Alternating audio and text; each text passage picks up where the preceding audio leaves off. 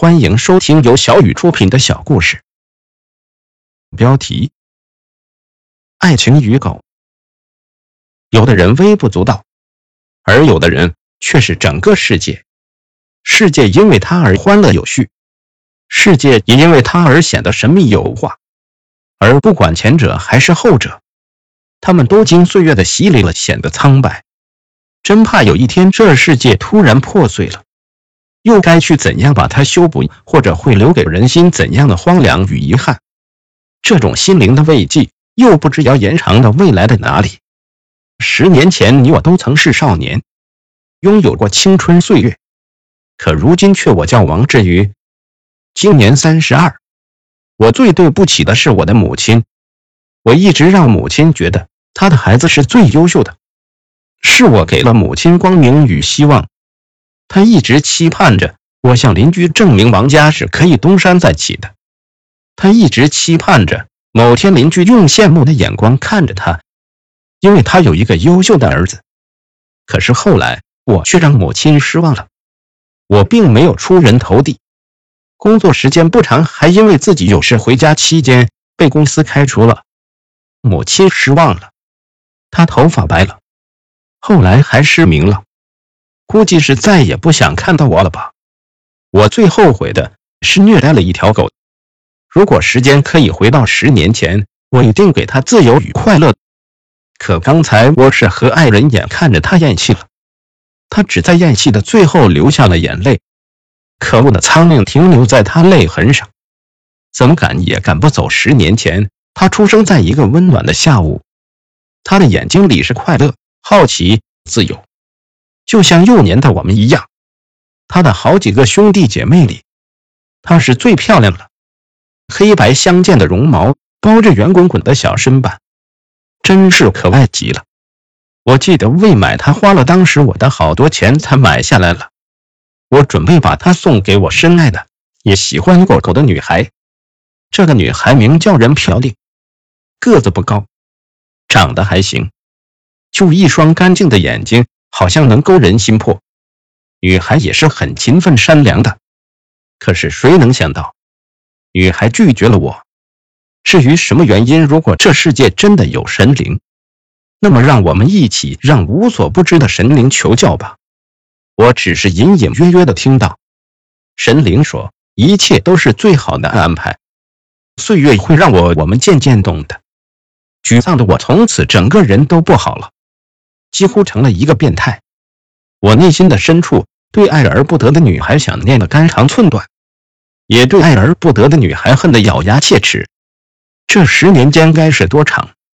该是我人生多遗憾的遗憾。这十年我只对她爱的过分，也不敢有人来填补这只为一人的岁月。也在那时，转身离开女孩时，我手中的狗都成了恨或是女孩的影子了。回到家，我拿出了粗如胳膊的铁链，狠狠地把幼小的狗狗摔到了雷打不动的樱桃树上。那可怜的东西，尖细的叫声好似哭泣的声音，也像是疑问。只是他的疑问至死也没人回答了。也许这就是他一生的宿命，因为只要把它拴着，我的心中就才有一丝的希望与安慰。看着被拴起的狗狗。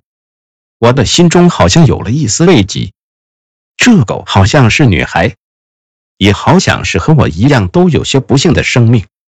这一拴就是十年多，厕所、狗窝、饭盆子都在一块。十年多，我不曾给它解开过一次铁链。从开始的狂叫、挣扎到后来的慢慢习惯，狗脖子与拴狗的樱桃树都被磨出了深深的伤痕。今天我是幸运的。慢慢的找到了工作，日子也慢慢好了。那个女孩这次接受了我的追求，我并不嫌弃她是二婚，也不嫌弃她已经生了一个女儿，因为她在我心中永远是最好的。哪怕世间的污浊再多，我也要让她盛开满脸的微笑与幸福。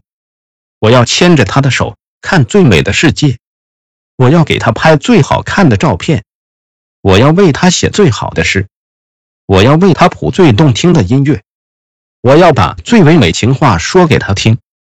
我要把最好看的衣服卖给他穿，我要把最美味的食物做给他吃，我要把最舒适的角落留给他住。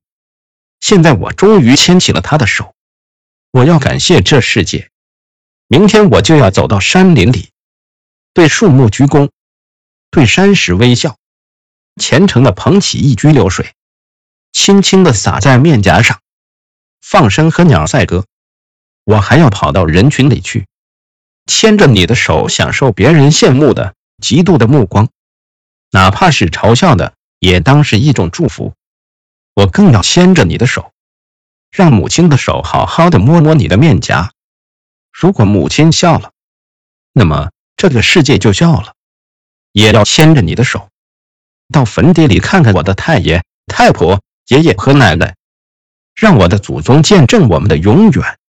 如果我若背叛，就让他们把我带走。同时，我们也要一起埋葬被我说了一声的狗狗。十年前，他因为我们而无辜的被我抹杀了他的自由与快乐。虽然我如此对他，可是我知道他还是忠诚的爱着我。即使最后我解开了他的铁链，他一步也没有跑开，而是躺在我的怀里流着眼泪。如果有来生，就让我做他的年猪吧，让他来生为人，将我千刀万剐，让他吃我的肉，蒸我的血，榨我的油，敲碎我的骨头，把我的猪头挂在树上，以解他今生的恨。愿他在另一个世界保佑生命还在继续的我们幸福。文费比我欢喜三，编辑寄语四，下一篇